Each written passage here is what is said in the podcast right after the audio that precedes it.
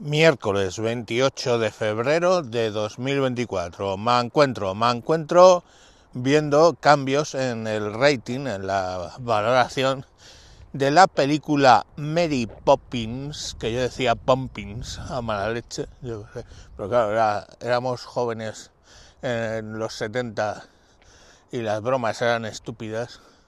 Bueno, pues Mary Poppins, una película que por cierto este año cumple 60 años. La película, ha sido, perdón, ha sido eh, rebajado su rating desde para todos los públicos a el equivalente inglés de todos los públicos que es la U a PG parental uh, no me acuerdo la G. O sea que básicamente la tienes que ver para menores acompañados, ¿vale? De todos los públicos a menores acompañados.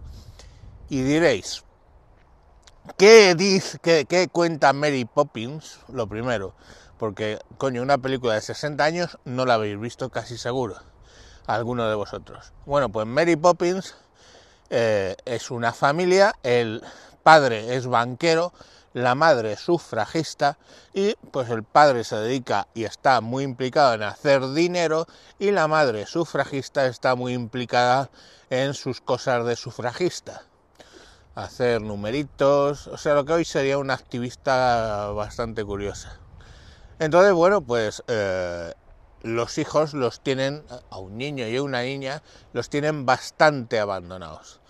Eh, hace 60 años ya se sabía que si a unos críos no les presta la necesaria atención, se vuelven un poco salvajes. Y eso es lo que les ocurre.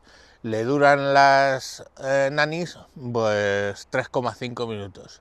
Y entonces vuelven a buscar por enésima vez una nani y viene mmm, literalmente caída del cielo, volando con un paraguas, Mary Poppins.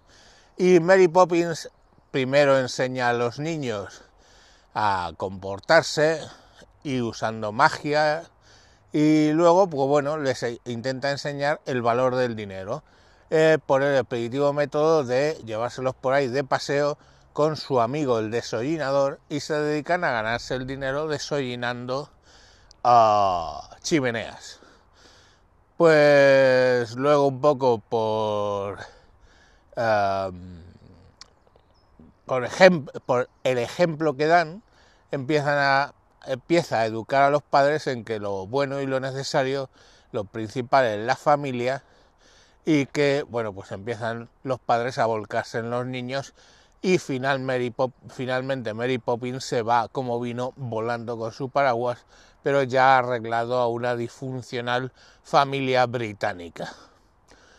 Eh, el de Disney, el mensaje es muy de Disney, ¿no? Familia, amor, solucionar las cosas con amor, no con dinero, etcétera, etcétera, etcétera. Y, claro, estaba valorada para todos los públicos. Pero este aquí que la British Board Film Commission, los que ponen las letras de autorizada o no autorizada, después de 60 años se da cuenta de que en dos escenas se utiliza la palabra otentote, en inglés original Hottentots. ¿Qué, ¿Qué coño diréis vosotros que es un otentote? Para los que no lo sepáis, un otentote era la forma que los belgas, creo, o los holandeses, los holandeses llamaban a una tribu de africanos llamados Khoichkoi, que con los que tuvieron una guerra, pues una de las múltiples guerras coloniales del siglo XIX. Em, vale, Otentots. ¿En qué caso dicen Otentots? O sea, ya os digo que lo ponen hablando.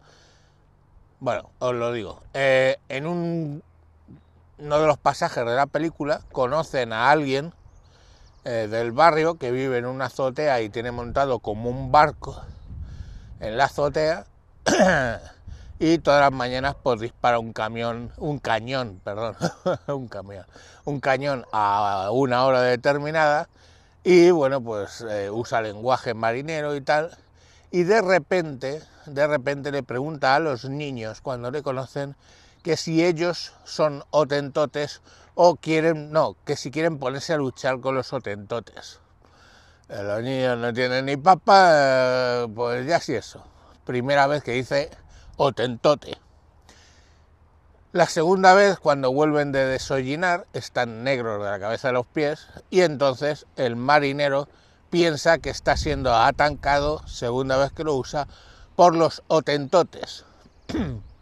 Pues bueno, esa palabra otentote, eh, que es la que usaban los holandeses para referirse a los koichkoi, pues básicamente es lo que ha motivado este cambio, porque el lenguaje inapropiado, digamos, tiene que ser descalificado. Por ejemplo, si la escena hubiera sido, oh, vos sois otentotes, venís a atacarme, le hubieran dicho, no, no somos otentotes, además esa palabra está mal porque es eh, peyorativa para una tribu de pobrecitos africanos, o sea, sé, usan la palabra pero luego la descalificas, es autorizado. Pero si usas la palabra y no la desautorizas, no es desautorizada. Eh, sobre la British, la BBFC, la British World Film Commission, os puedo decir una cosa. Han rebajado una película salvajemente dura, como pueda ser El Club de la Lucha, donde básicamente es que se pegan porque les apetece pegarse contra el sistema y se abren las cabezas y los pómulos simplemente porque sí, porque hoy es hoy. Pues básicamente esa película, y que habla de un psicópata, eh, o sea, de una persona con doble personalidad, un psicótico y una serie de cosas, bueno, pues esa que era mayor de 18 la han rebajado a 15, porque bueno, tiene violencia gratuita, pero a ver, la violencia no son los otentotes, ¿no? Entonces, eh, esa disparidad de opinión hace que me cachonde bastante de la BBFC.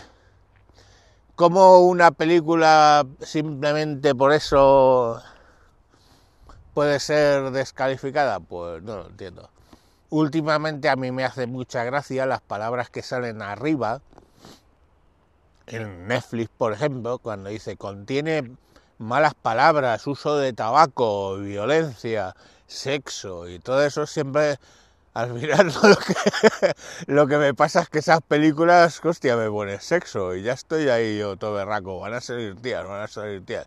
Y luego a lo mejor se le ve una nalga a un tío que cuando pasa por un espejo, pero ya es sexo, ¿sabes? Y dices, joder, vaya puto, puto desastre, ¿no? Yo esperaba ahí carnaza de la buena, coño.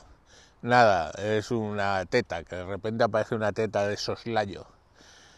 Ah, qué bonita palabra, soslayo. Bueno, pues. O, por ejemplo las de Disney, que te sacan siempre una advertencia. Esta película está ambientada en una época donde se permitían según qué actitudes. ¿Cómo? Y porque simplemente sale alguien fumando. Joder, joder, pues coño, hace 50 años todo el mundo fumaba. ¿Cuál es el puto problema, no? En fin, yo creo que mm, el wokismo nos ha ganado, ha ganado la batalla cultural, os lo dije, han ganado la batalla cultural y ahora pues coño disfrutar de lo votado en realidad y de todas vuestras mierdas. Eh, ahí lo tenéis, ¿no?